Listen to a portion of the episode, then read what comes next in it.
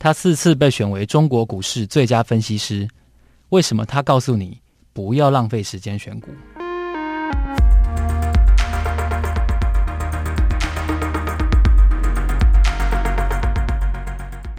大家好，我是周启源，欢迎收听 Money Talk。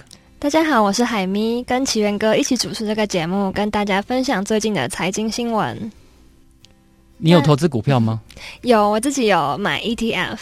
哪一支 ETF？是买就是大家都知道零零五零。你觉得买 ETF 轻松吗？是蛮轻松的啦，因为就不需要一直盯盘。对，我自己是几乎没有在盯盘，然后就可能每个月我一开始投一万块，然后之后每个月投两千块。是，对。但是因为最近疫情，那个大盘就一直走跌，所以我自己的零零五零也是。狂跌也没有到狂跌，但是因为我买进的时候蛮贵的，对，所以到现在也是赔蛮多的。那你有趁跌下来的时候多买一点吗？我没有，我就觉得第一次投资就赔钱，就不敢去买了。我们会讨论股市的涨跌，当然就是因为今天我们要来分享一本书，可以说是影响我在工作还有在投资的思考上非常非常深远的书。岐原哥就说这是他改变一生的书。对，我，我之所以用改变一生，是因为我觉得。他对我的投资思维，还有对我工作的一些方法的认知，都有很大的冲击。这个作者叫做张化桥。那谁是张化桥？他有做过什么事吗？张化桥其实是要花一点时间介绍。他是前任瑞银 UBS 证券中国区研究团队的主管。然后在一九九九年到两千零六年之间呢，张化桥他率领的中国股市分析团队五次被机构投资者杂志选为。中国最佳研究团队，他本人身为研究主管，他也连续四年被 Asia Money 杂志呢选为最佳中国股市分析师。所以他是用最佳中国股市分析师这个名字在这个业界走跳的吗？对，我们都知道说，法人的报告通常在一般散户心中有很大的嗯影响力，或者说魔力，因为它是经过很长的。呃，大陆这种调研，我们研究实证，然后去算一些财务模型，然后得出来说，哎，我们估计明年中国股市可能会涨多少，跌多少，最看好的股票，最不看好的股票等等这样子的分析过程。那在两千零一年之后呢，因为中国加入了 WTO，对，所以很多的民营企业为了筹资就到香港来上市。那当时香港媒体就封他为名气之父，因为他协助了很多名气从大陆到香港来筹资。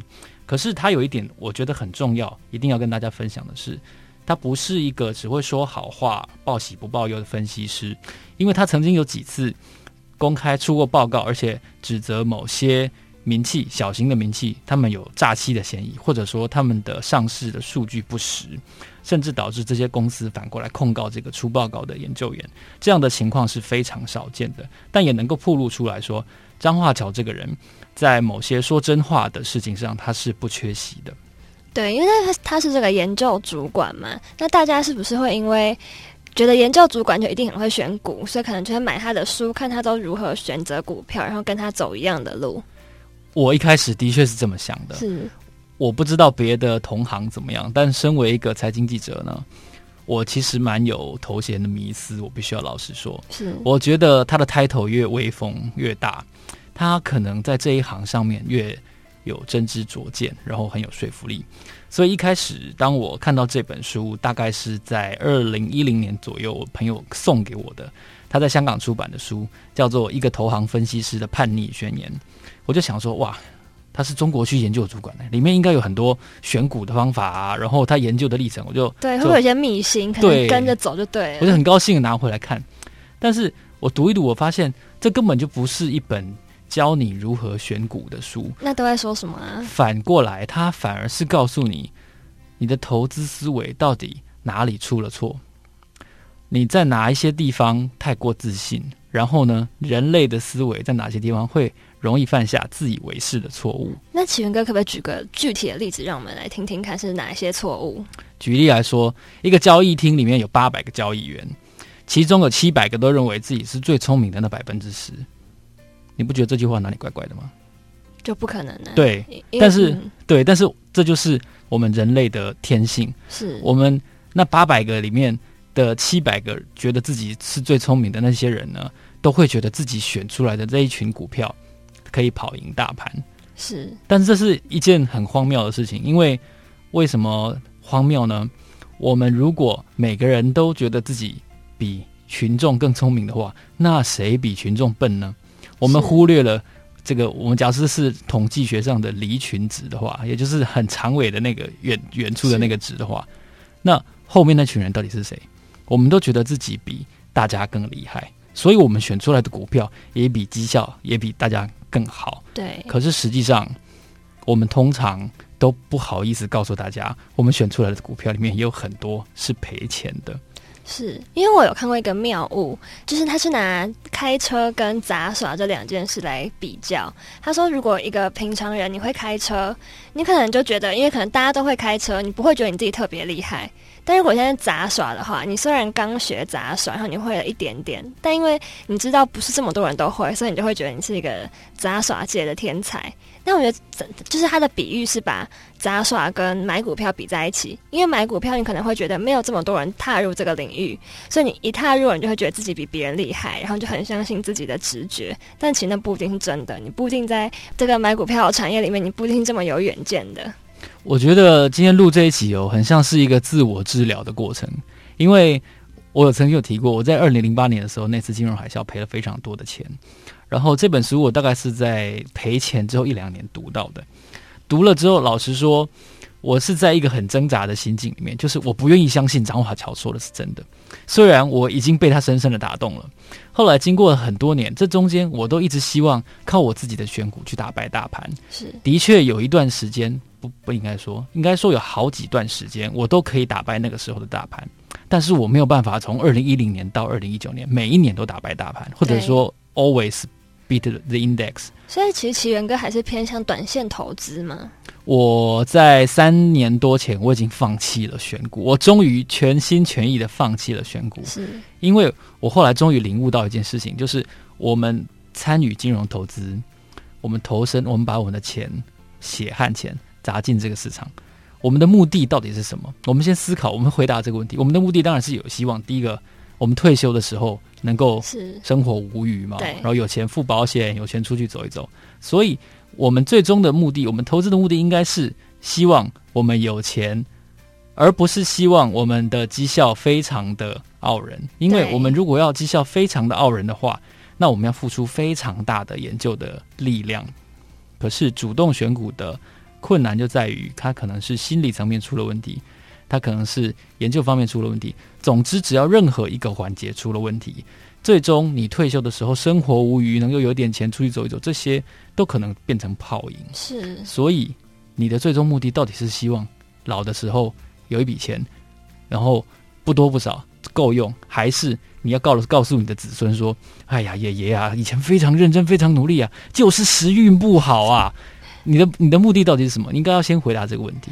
对，因为我其实还有听过一个讲法，就是说，呃，主动选股这件事情，其实早就被证明说是没有被动选股有效的，而且这个事实应该是大家都知道的。可是大家可能会因为心理因素，觉得我自己选的才是对的，或者是觉得我有做功课，所以我会得到回报，所以会喜欢主动选股。然后再来就是那个主动选股的话，有些人其实在追求刺激性。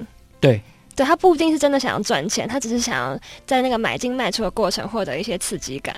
其实你讲的很对，我们想要证明我们自己的存在，这个存在感这件事情真的非常重要，所以我们能够主动的下单，我们能够看我喜欢哪一只股票，这件事情是人类还无法割舍掉主动选股的一个很大的原因。老实说，我现在不是完全都是买 ETF，我还有。原来主动投资的时候留下来的股票是，但为数已经不多了，我也不会再加码。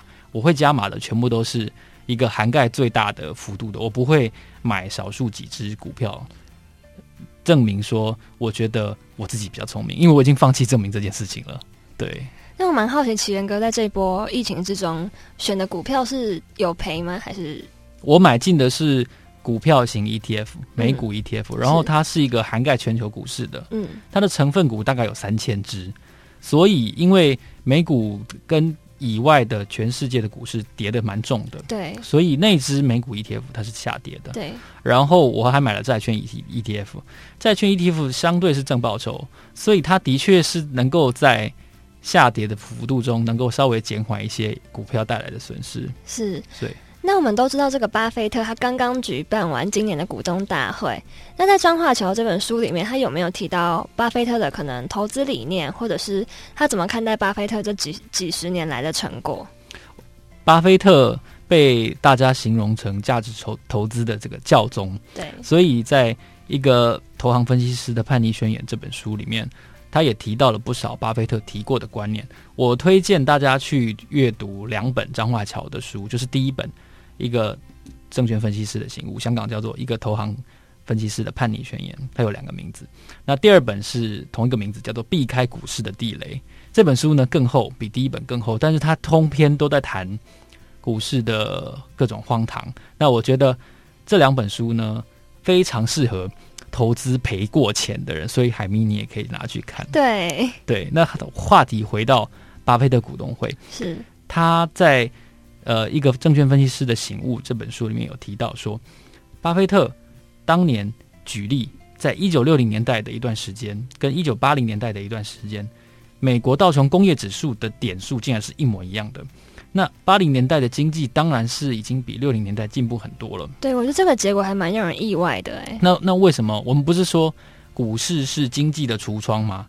然后科斯托兰尼不是说股市跟经济就像狗跟主人？有的时候狗跑在主人前面，有的时候绳子一拉，狗跑到主人后面，但大致上都不会离主人太远。那为什么已经相隔二十年，经济进步这么多，GDP 的幅度应该也已经远超过六零年代，但是美国的股市好像都停留在原来的位置呢？他就说，巴菲特认为呢，就是因为通膨在八零年代初期的时候非常的高，是，所以央行为了要克制通膨，他就要把资金的利率拉高。对，那换言之。钱存在银行，利率就已经很高了。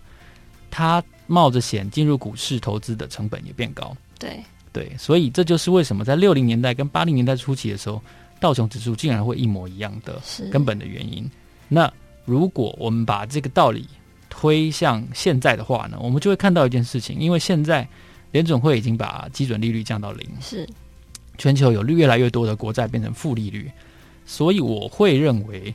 接下来，虽虽然疫情让非常多的股市股民受伤惨重，但接下来我觉得股市表现不会太差的原因，就是因为现在通膨很缓和，是，所以资金的成本很低。很多人今天我早上我还看到有人网友在说，他的那个房贷利率只剩下一点零四二五，超级低。是，所以你看房市价格不会跌，股市可能我觉得也不会大跌，因为资金实在太多了。要拿来救市的资金很多都跑到股市了，对，所以我认为这个他在十年前说的说到巴菲特如何分析通膨与股市的关系哦，运用在现在还是说得通的。所以启源哥不会觉得这一波疫情会对整个经济市场造成太大的伤害吗？会，老实说会，还是会。可是，就算刚刚那些就是救急的政策都出来了，还是没有办法。可是我我我的观察是，经济跟股市的。如果说就像狗跟主人的话，中间那条绳子的距离好像越拉越远了啊。Uh, 对，然后因为我们各国的央行释放了太多的钱，就是对，to fight the monsters 那个环太平洋那部我非常喜欢那部电影，它里面有有一句广告词，就是说为了对抗怪兽，我们必须要创造怪兽。是。那为了对抗疫情，我们必须要创造。史无前例的超级货币宽松的对的金流，全哥觉得未来会有什么影响？我觉得贫富差距会超级巨大，因为中产阶级被消灭了嘛，被消灭了。然后另外一件事情就是，小企业未来将很难跟大企业对抗，是因为资金成本太低了，它可以轻松的举债，但你做不到。对，所以两者之间差距是很大的。对，那我们回到这本书的上面，它的书名就有提到说，股市有三种地雷。那请问哥，这是哪三种地雷呢？其实他说的避开股市的地雷，这边分成三种，我觉得非常的受用。那这也要稍微区分一下呢，因为台湾股市的话，可能不是这三种都有。那是哪三种呢？第一个，公司本身就会埋下很多很多的地雷。应该会有听众说，怎么可能？也不是一天到晚都有地雷股啊，都是在比如说呃金融风暴的时候，亚洲金融风暴九八年的前后倒了一批，零八年倒了一批，接下来也不是天天有啊，好几年才一个啊，对不对？的确没错，但是呢，张化桥要提醒，地雷爆掉，公司的地雷爆掉，比如说呃财务出问题、跳票，然后下市，这种情况其实是很少见的。那公司地雷爆炸是用什么形式来表现呢？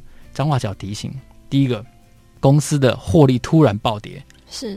讲不出一个合理的理由，上下有关系，没有没有特别出问题的情况下，突然他这季就不赚钱了，接下来几年也都不赚钱，然后呢，成长率突然放得很慢，然后公司突然怎么做就是不赚钱，然后公司可能干脆换老板了，那这些其实都是公司爆掉，只是他没有用一个倒闭或是下市的形态来表现的一种。关键是，所以你必须要读懂，读懂那个，了解那个企业运作背后的逻辑。他没有告诉你的是什么，或者说他想要告诉你，但他没有说出来那个东西是什么。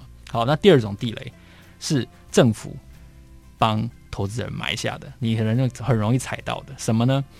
政府会鼓励帮助上市公司从营收、从获利，然后从他的缴税额。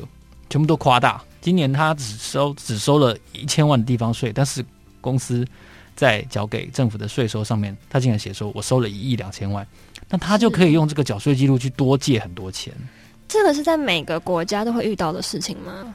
我认为这一种情况跟台湾的情况是比较不一样的。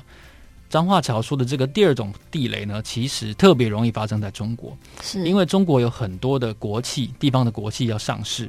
那上市之前必须要有很很漫长，比如说清理账目的这些动作，这些动作是需要政府帮忙的。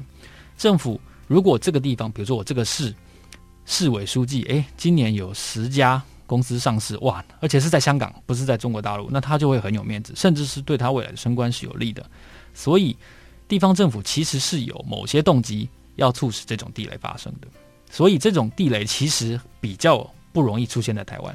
对，因为张化桥它主要还是负责分析中国跟香港的股市。对，那有些事情跟台湾可能就比较不一样。对，像台湾我们是以半导体跟科技制造产业为主。对，但中国是以很多很多中国的产业，台湾是没有的。比如说有色金属，台湾就很少。对，比如说中国的最有名的白酒产业，对，我们也很少。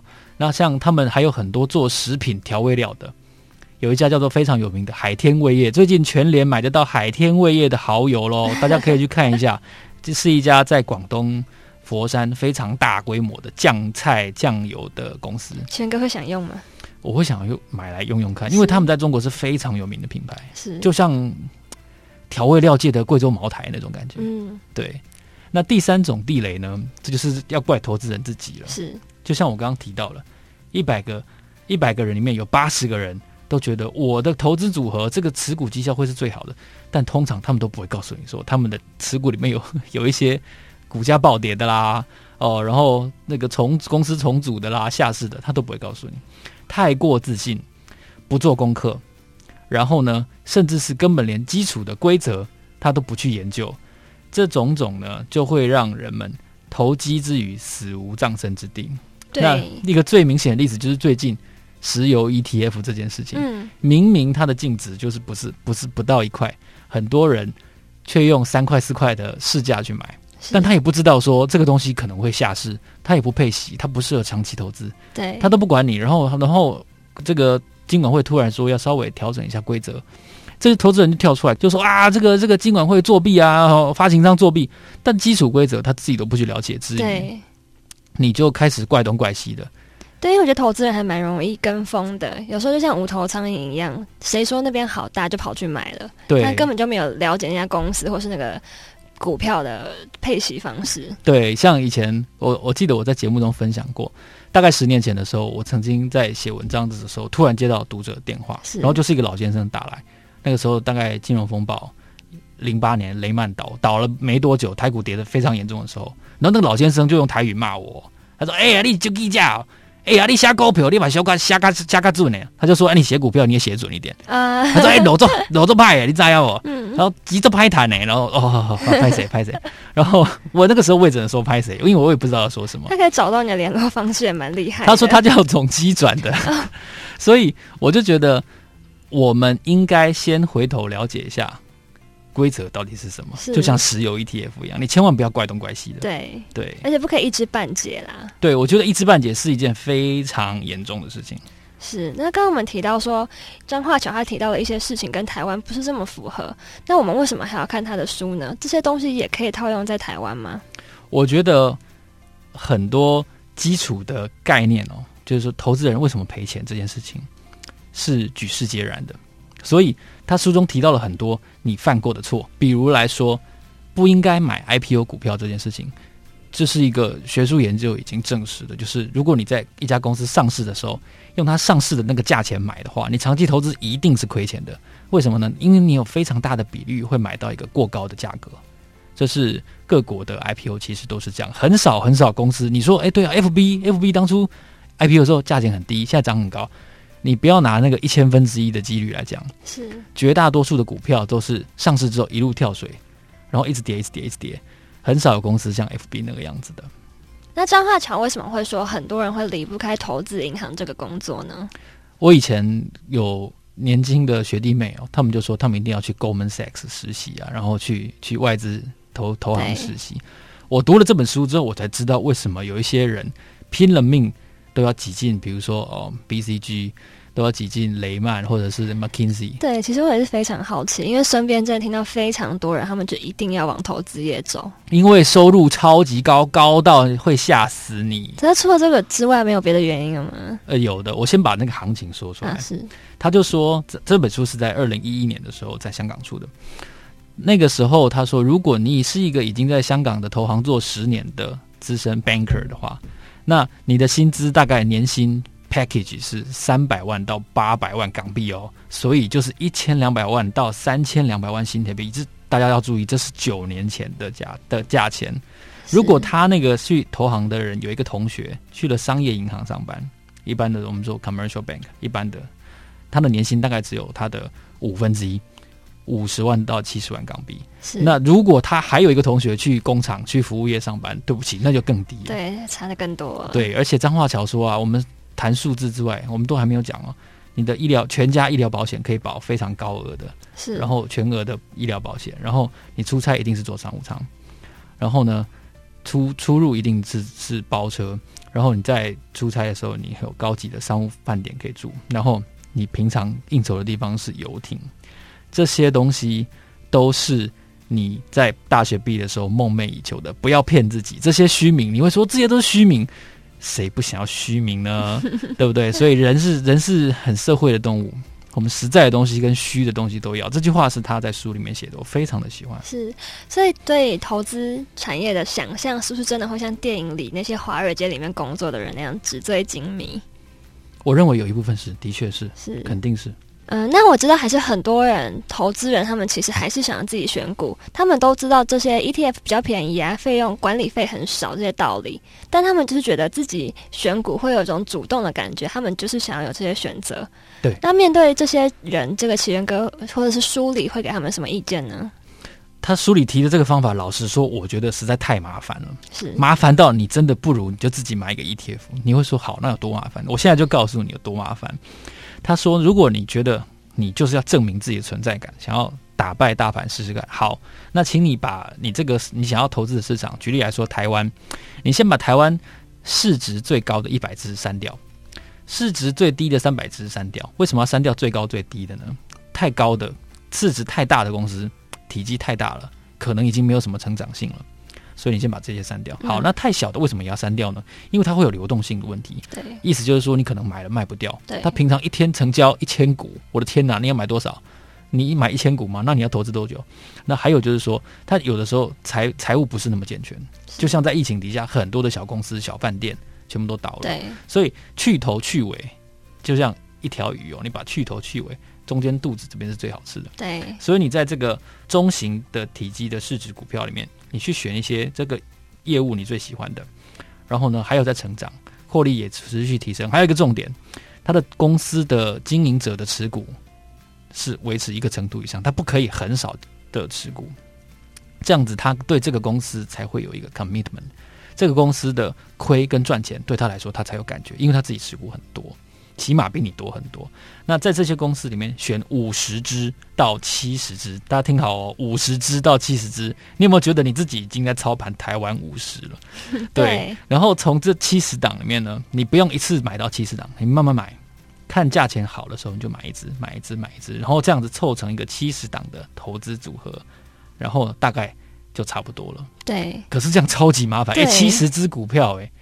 所以你看年报的时候，你要看七十份诶。巴菲特说他一天看五百页，你大概这样子看下去，你有机会成为巴菲特。我觉得对，对，所以是不是还是买 ETF 比较方便？对，因为我真的认为，我从全力投资 ETF，我放弃选股之后，我多出来的时间，我真的可以做很多事情。是。而且我不用去承担那个万一赔钱了，我会很恨自己那种压力。对对对对对。那这个张化桥身为研究主管，他应该对很多行业都有研究，然后有很深入的了解。那在书里面他没有提到，他比较看好什么行业呢？他看好两种行业，是第一个是金融业，第二个是公用事业。金融业大家很想很熟悉哦，就是啊保险、证券、银行，现在还有很多的数位金融。他说：“因为金融业需要对所有的实体的行业往来，所以他这家行库的获利好坏，其实就反映了这个社会、这个地区目前经济体的状况。如果这个地方金融股获利很差，这边的企业也不会好到哪里去的。所以他认为金融股是一个具体而为的投资标的。那第二类，什么叫公用事业呢？其实我说出来，大家就马上就秒懂了。第一个就是水电燃气，就是瓦斯。”然后呢，港口、机场、高速公路，是因为这些东西，你会说哦，这个东西超无聊的，就是每个月，比如说哦，就是缴水费嘛，他给你的鼓励就是哦，你家缴给他的水费、电费、瓦斯费嘛。但是张化桥提醒大家一件事情，巴菲特也说过这个东西，他喜欢那些笨蛋来经营都做得很好的公司。那很明显，这些公司，比如说港口好了，机场、高速公高速公路最明显了。他前期的投资非常巨大，他花可能上千亿，但是他盖好之后，车子就一直跑，一直跑啊，收费站就一直收，一直收啊。他的现金流入相对稳定的。对，我觉得这件事情非常重要。第一个不会因为经营者本身的能力好坏而变动。对。那第二个是说，他的现金流入很稳定，所以。这不就是纯股族最喜欢的标的吗？所以，我们这集我不是只谈观念，我没有很实际，我没有报名牌。大家听到这边，应该要，应该是不是要 iTunes 按五颗星了？真的。对。那他在书中最后提到说，进场前我们一定要问自己：说我为什么要投资呢？我觉得这件事情，老实说，很多人从来没有想过。不过，我觉得其实做任何事都是一样，你在做之前一定要先问自己：说为什么我要做这件事情？对，因为他有提到说，他有一个亲戚，对，大陆的亲戚，他就问他，问张化桥说，我在做一些诶汽车融资，哦，做的不错。汽车融资就是说我买车的时候要车贷，很多人来跟我做车贷，所以我的年获利还不错。可是我听说中国的 A 股市场表现非常好，是我是不是应该花点钱来买 A 股？然后呢，张化桥就问他他的财务状况，然后他就发现说，其实他这在这行。获利就已经做得很稳定，他就告诉他说，股市你要承担的是额外的风险，而且你掌握的程度远远没有你掌握你这个汽车贷款来得高。是，所以如果你的汽车贷款已经做得很好，他他说他一年可以赚到百分之二十五，那你根本就不应该投入股市，你应该要把你的汽车贷款越做越大才对。对，因为我们要谨守一个能力圈的概念。所以，我们不应该跨出这个能力圈，做我们不擅长的事情。是对，所以避开股市的地雷，还有一个投行分析师的叛逆宣言，这两本对我，我觉得影响我一生投资观念的书呢，就是我这集要介绍给大家的。我是周启源，这里是 Money Talk，我是海咪。那希望大家如果有看完这些书，可以跟我们分享你们的心得。对，然后按五颗星，五颗星，五颗星，很重要，说三遍。这边是 Money Talk，大家下次见。下次见，拜拜。